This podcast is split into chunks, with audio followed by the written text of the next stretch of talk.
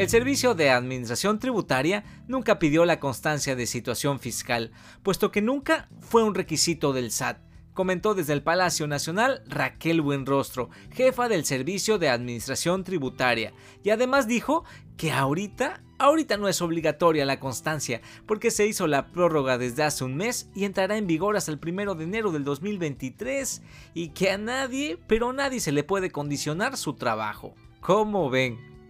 Así que si tú eres asalariado o tienes a tu cargo a trabajadores, seguramente has escuchado mucho este tema en días anteriores, o a lo mejor has visto en las noticias las largas filas en las oficinas del SAT, o quizás ni estabas enterado, o muy probablemente eres patrón y únicamente la solicitaste, pero sin saber para qué. ¿O qué tal para aquellos asalariados que hasta miedo les da proporcionar esta información del SAT?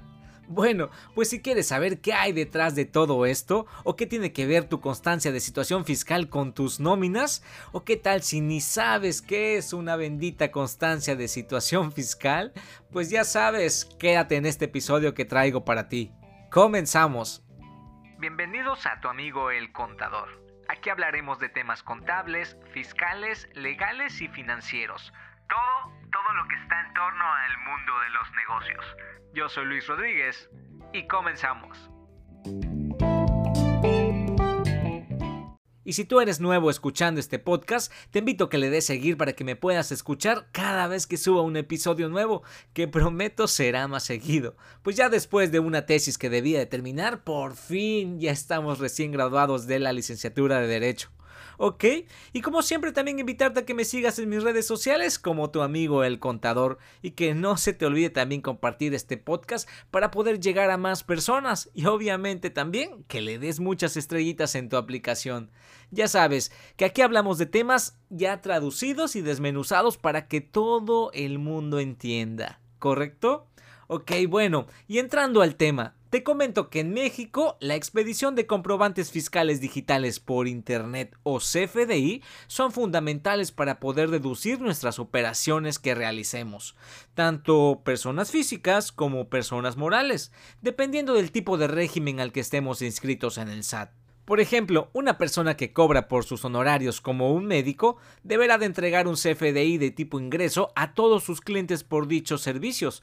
Bueno, en teoría, porque hay algunos doctores que nada más no.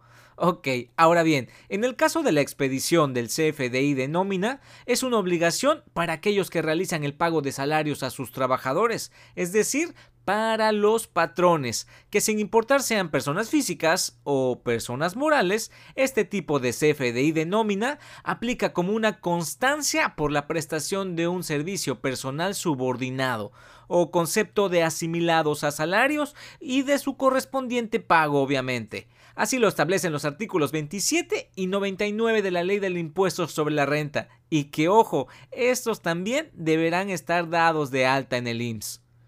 Entonces, este tipo de CFDI para el trabajador le va a servir para justificar sus depósitos en sus cuentas bancarias, porque para el SAT o, para la autoridad, que es lo mismo, sepa de dónde provienen estos ingresos, ¿ok? Va que va.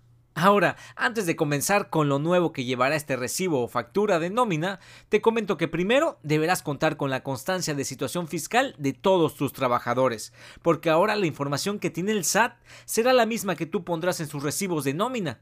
Pues recordemos que la constancia de situación fiscal es un documento que expide el SAT y que contiene información sobre los contribuyentes, en este caso de los trabajadores, desde el nombre, RFC, CURP, régimen fiscal y ahora tiene el código postal del domicilio del trabajador. Bien, pero no hay que confundirnos tampoco y pensar que el SAT siempre va a tener la información correcta, pues en dado caso de que el código postal o la actividad que tenga el trabajador en su constancia no sea del todo verídica, deberá de acudir a las oficinas del SAT a modificarla, o si tiene ya una contraseña, pues junto con su RFC será más fácil realizar esta modificación. ¿Va que va? Ahora, ¿cuáles creen que sean los cambios de estos FDI tipo nómina? Pues con las reformas de este 2022 se modificó el artículo 29A del Código Fiscal de la Federación para establecer que ahora el comprobante fiscal digital por Internet será en su nueva versión 4.0.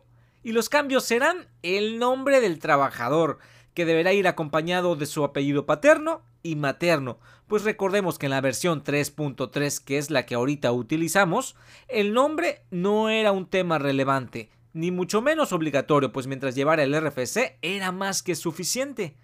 Otro cambio es el domicilio fiscal del trabajador. Este será requisito para especificar el código postal vigente del trabajador, como lo mencioné anteriormente. Otro cambio fundamental es el régimen fiscal, ya que con esta nueva versión será necesario registrar el régimen fiscal del empleado o del trabajador correspondiente a la clave de sueldos y salarios e ingresos asimilados a salario. Recuerda que este dato también se puede consultar dentro de la constancia de situación fiscal. Así que hay que poner atención a estos cambios y que no te agarren las prisas, porque recordemos que el SAT informó que la entrada en vigor del comprobante fiscal digital por Internet 4.0 será el 1 de enero del 2023 en lugar del 1 de julio del 2022 como estaba previsto anteriormente, por lo que ahora podrían emigrar o convivir con esta nueva versión de manera de prueba, para que el siguiente año quede totalmente en el olvido la actual versión 3.3. Y así es como hemos llegado al final amigos. Recuerden que yo soy Luis Rodríguez, tu amigo el contador. Hasta pronto.